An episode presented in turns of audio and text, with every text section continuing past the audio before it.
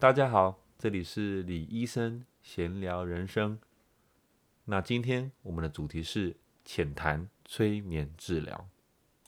那在今天开始以前呢，我想先来做一个免责声明，因为台湾对新的、不同的医疗选择，很多时候与其他国家，不止欧美国家，甚至很多东南亚的国家比较起来，相对上的接受度是比较低的。那我不想在这边造成任何误会。那我先声明，这里不是一个医疗平台，我在这里并没有要提供任何专业的医疗建议与咨询。那我想创造的是一个知识分享的平台，让大家有兴趣的人可以了解一下，诶，这个世界上其他地方还有什么不同的医疗选择？了解了，说不定你觉得，诶，这很有趣哦，而且很受用哦。或者了解，你会觉得这个东西不合理，它不科学。好，那你也可以把它当成故事在听。那。总之，我们不能因为别人说一样东西不好，没有用，我们就马上关起我们知识的大门，不去做了解，因为这样子常常会让我们失去很多开拓视野的机会。因为了解以后，这个东西是合理呢，还是不合理，由你自己去判断。好，那我们就开始进到催眠治疗这个主题啦。那催眠治疗呢，其实在十九世纪的时候，澳洲就开始有了催眠治疗这项呃医疗。那很多人对于催眠治疗呢的印象就是从电影里面来的，因为台湾比较少提倡这样东西，大家会觉得这是一个魔幻的东西。甚至最近因为这个《逃离绝命镇》（Get Out） 这部电影呢，大家觉得催眠是很恐怖的，因为它通常会被使用在恐怖片里面。那大家对于催眠治疗的呃误解会有非常多，比如说有一些人会觉得只有意志薄弱的人才会被催眠，有些人会觉得催眠很危险啊。如果被催眠，我可能卡在那个催眠的意识。很多人会觉得被催眠的时候你是睡着的，那催眠是有完全的控制权，它可以逼你倾诉你全部内心的秘密，而且你没有办法说谎。那这些其实对于呃有的做催眠的医生来讲，听起来是蛮有趣的，因为不是真的，没有一样是真的。那希望有听众是真的有在做催眠治疗的医疗行业，我相信你们当初催学到催眠的时候，应该跟我一样。瞬间了解到，哦，原来催眠治疗跟我们想象差了那么多。那什么是催眠治疗呢？其实以我学习的经验来讲，当然我不代表全天下的催眠治疗师，但是以我了解的东西呢，我觉得催眠其实呢是在一个医生引导这个病人进入一个不同脑波的阶段的时候呢，给他一个建议，给他一个 suggestion。那这边我们先从脑波讲起。如果还没有听过我上一篇《我们与量子的距离》的听众朋友，建议你们先回去听一下，因为这边也非常需要应用到量子所谓大脑与意识是分开两个不同个体这样的一个概念。那我们在这边讲的四个脑波：delta、theta、alpha 与 beta，分别是从零赫兹到二十赫兹四个不同阶段的脑波。delta 就是所谓的无意识波、睡眠波，每个人睡觉的时候大脑都会有这个波长。在 theta 波是所谓的潜意识波，它是一个大脑极度放松的状态，是一个你身体修复的状态。通常只有在静坐修行的人才有办法到这个波长。alpha 波是一个桥梁意识啊，它主要是在于创造的时候有创意，打电动的时候，脑部分泌脑内吗啡的时候，很专注的时候会有的波长。那贝塔波是一个有意识的波长，它是。生病的时候、紧张的时候、亢奋的时候，所以大家在有情绪的时候，通常都是贝塔波。那我们一直以为呢，脑波是大脑的行为。那有趣的是什么？有趣的是，我们发现，其实这些波长呢，代表的是你的意识的行为。所以某方面来讲，这个意思是说，波长是一个我们用来观察意识的一个工具。因为我们没有办法使用个共振的效应，使大脑达到一个西塔波，用个仪器使这个人进入这个潜意识放松的状态，没有仪器可以这样做。我们只能一直使用观察的一个仪器去了解，说现在这个病人他大脑散发出这些波长的时候呢，他的意识形态在什么阶段？是在一个无意识、潜意识、桥梁意识，还是是有意识的阶段？所以现在这个跟我们以前了解的不太一样了哈。脑波并不是一个我们可以拿来控制大脑的工具，它是一个我们可以用来观察意识的工具。那在不同的脑波状态下，你一个人能接受、能听到的东西是完全不一样的。例如说，你的朋友今天要上台表演，他现在非常紧张，对不对？他现在很紧张，不知道该怎么做。那你跟他讲说：“没事，没事，我告诉你，跟我一起深呼吸，吐气，深呼吸，吐气。”你的朋友做不到，他会啊啊，我没有办法，我好紧张哦，我等一下，这是我第一次表演，我十秒就完蛋了，对不对？因为他的脑波现在在一个贝塔波，他非常的紧张。但如果今天你的朋友在一个西塔波甚至 delta 波，他非常的想睡觉，你只要跟他讲说：“来，跟我一起深呼吸，吐气，放松。”他可能你还没讲完之后，他就睡着了。所以一个人的脑波决定于他或的意识形态会怎么接收五官接受到的讯息。那催眠治疗的精华就在于这边，催眠治疗师可以帮助这个病人离开这个贝塔与阿尔法的波长，进到这个西塔波，进到这个。静坐才有，修行才有，极度放松的波长，而去接受一个新的 suggestion，接受一个新的意见。所以现在其实重点就在于说，催眠治疗师如何把你的脑波带到西塔呢？刚刚不是说我们人类没有办法改变大脑的波长吗？没错，所以必须从一个不同的方式去改变它。那今天催眠呢，有一个非常非常根本的一个原则，参与者呢必须。Pretended as if，你要假装有这回事。不管你相不相信催眠这个东西，你必须投入这个角色，你必须配合。那现在如果允许的话，呃，找一个舒适的地方，躺着、坐着都可以。我们来做个很简单的小实验。那做好后，先轻轻的闭上你的眼睛，放松你的全身。慢慢的深呼吸，吸，吐。在你吸气的时候呢，想象空气经由你的鼻子，慢慢的往下，慢慢的充满你的肺部。那在你吐气的时候，你的身体会完全的放松，舒服的放松在你的椅子上，慢慢的。呼吸。当你吸气的时候，想着你体外的空气与体内的空气慢慢的融为一体。每当你吐气的时候，你的身体都会比之前更加的放松。你的全身会深深的陷入这张舒服的椅子。这时，想象我拿出一颗翠玉的柠檬，我摆在砧板上。我将柠檬对切了两次，拿给你一片，并且请你一口咬下它。好，那现在慢慢的睁开你的眼睛。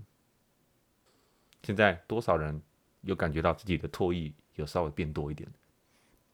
可能一部分人有，可能一部分人觉得没有，或者是有些聪明人会说，这就是望梅止渴嘛。很有趣的东西是。如果刚刚你有办法顺着我的言语去尝试放松自己的话，你可能可以比较接近、比较离开那个贝塔波，所以你会比较有办法接受一个抽象的东西。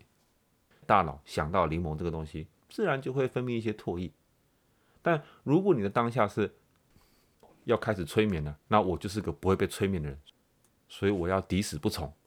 所以当我要你放松，当我要你想象一个柠檬的时候，你的大脑是在一个贝塔波的状态，因为你尝试抗拒，你尝试有个紧张的情绪，因为你不想被催眠，你不想要让这个 idea 进到你的脑里，所以催眠对你来讲不会 work。那跟望梅止渴的故事其实非常雷同啊。曹操一次领军，带着军队上路，迷失了方向，士兵全部都口渴了，慢了下来。曹操觉得士气非常的低，于是说：“各位，前面有一座大梅林，结了很多鲜美的梅子。”它们的味道又干又酸，最能解渴了。我们知道，再往前走，再往前走几步，哇！士兵听了，哇，好棒啊！每个人都流出了唾液，暂时的忘记了口渴，支持下去。所以后来到了一个有水源的地方。大家想一下，这些士兵是因为他们非常相信他们的将领。如果今天有个士兵马上跳出来说：“曹操骗我们的啊！我老家就住在前面，前面根本就没有梅林啊！”我告诉你，绝对全军覆没。是不是？你必须要有一个 pretend as if，一个假装投入、尝试配合的一个心态。如果你之后有幸遇到一个催眠治疗师，你都已经要被催眠了，就没有必要去说，我今天是要来反证这个东西，我要来证明你是错的。因为当你有这个想法的时候，催眠治疗已经结束了。如果你不愿意放松，如果你不愿意从这个反抗的情绪离开的话，你没有办法进到一个不同的脑波，那你也没有办法用原来的脑波去接受一个不同的意见。也就是为什么我呼吁大家有一个 open minded 的心态。如果你要尝试一样东西，就彻底的尝试它，扮演你的角色，当一个尝试的人，不要以一个反正的心态去面对我们身边非常多的事情。那现在我们退一步，催眠医生如果只是帮助我离开这个紧张的贝塔波，我可不可以透过自己放松的方式，一些放松的技巧，也可以达到被催眠的效果呢？完全可以。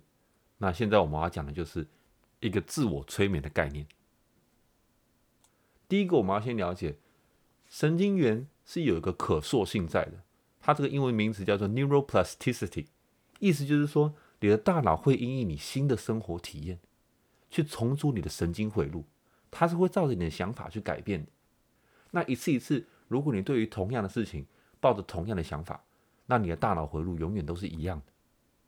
那一次一次，你会巩固这样的想法，导致你没有办法脱离这个思考的框架。我们拿密集恐惧症来说，很多人其实是知道了密集恐惧症这个东西之后呢，才开始有了密集恐惧症。那很多时候现在想起来呢，每个人都要感谢当初无聊到推荐自己莲子图、推荐自己密集恐惧症照片的这个好朋友，因为他导致我们很多人一辈子现在还没有办法忘记那张图带给我。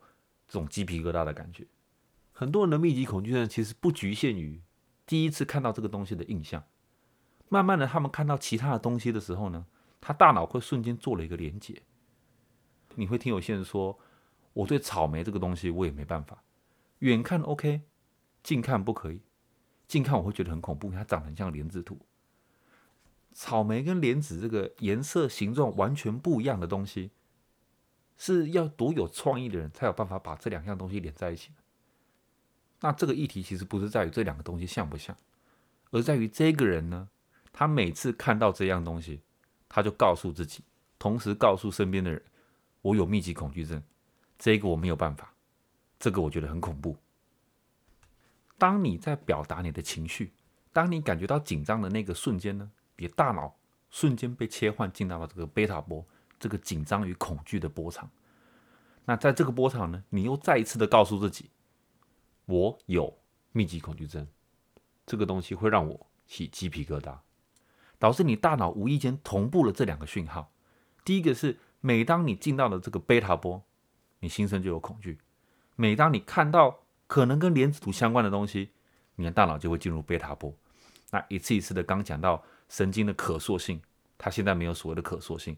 它就只有一种方式，因为你一次一次一次的告诉自己，只要我想到莲子图，大脑自动进入了这个恐惧的贝塔波，我就再告诉自己我有密集恐惧症，然后我再告诉自己我会起鸡皮疙瘩，重新呢再强化了这个单向的神经回路。那大家要想一下，在第一次看到莲子图，第一次你体验到有密集恐惧症的感觉的时候。你只是觉得，哎呦，这个有点恶心，我把它关掉。但一次一次下来呢，到了现在，只要有个相像的东西跑出来，你甚至还不确定它到底会不会让你不舒服，这个人就闭上了眼睛，全身开始发抖，说把这个东西拿走，因为我有密集恐惧症，我没有办法接受它。那一次一次的呢，你纵容你自己的大脑回到同样的一个脑波，用同样一个方式去看待同样一件事情，一次一次，你加深了。你有密集恐惧症这个事实，一次一次，你也加深了你对密集恐惧症相关的东西所产生的一些负面的想法与感觉。那我们要如何脱离这样子的一个反应呢？我们要如何断开这个直接的连接，让我们下次看到这些东西的时候，不会又自动的进到了贝塔波，又产生了这些恐惧跟不安的情绪呢？可以这样想想看，最糟的已经发生了，你已经看过网络上别人特别使用 Photoshop 做出来一个，就是要让别人感到不舒服，就是要让别人不安的一个图片连子图，甚至还有更糟的图片，我不想在这里分享，因为我觉得很多人可能会呃受不了自己的好奇心，然后去 Google 这些图片。那当然不是说我们一定要看到连子图的时候没有反应，它本身就是个设计让人不安的图片。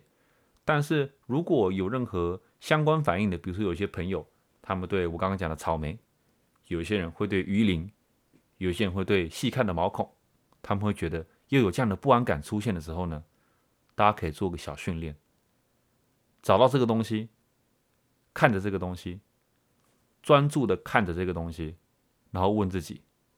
我在怕什么？这就是一张照片，这就是一颗草莓，这就是几片鱼鳞，这就是我的毛孔。专注，然后思考，因为在你专注与思考的过程呢，你给了你的大脑开启了一个完全不同的思考回路。在看到这些令你不舒服、令你恐惧的照片的时候呢，你选择待在 alpha 波，你选择专注于当下。你没有让它自动的又把你的大脑带到贝塔波，带到恐惧的波长。那如果你选择待在 alpha 波里面，花一点时间专注、focus、思考，你就会发现你的恐惧感早就已经不见。那在下次你在看到这些东西的时候，你会记住这个当下，你没有让你的大脑在没有经过思考的情况下，直接告诉你自己。你有密集恐惧症，因为你没有让你的大脑自动跳到了这个紧张、害怕的波长。那慢慢的，你也可以让自己重新没有密集恐惧症。说不定你回去看了莲子图，你也觉得为什么我会觉得它很恐怖？其实它就是一张莲子嘛，它就是几个凹洞。这就是催眠治疗的精华，允许自己从一个不同的脑波去接收同样一个资讯。去对同一件事情产生完全不一样的看法与感悟。